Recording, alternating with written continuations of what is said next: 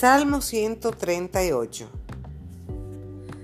Te doy gracias, Señor, de todo corazón, pues oíste las palabras de mi boca. Canto para ti en presencia de los ángeles, y me postro ante tu templo santo. Doy gracias a tu nombre por tu amor y tu verdad, pues tu palabra ha superado tu renombre.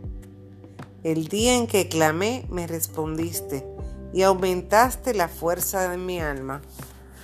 Te darán gracias, Señor, todos los reyes de la tierra, cuando oigan las palabras de tu boca. Celebrarán los caminos del Señor. Es muy grande la gloria del Señor. Desde arriba el Señor ve a los humildes y de lejos distingue al orgulloso.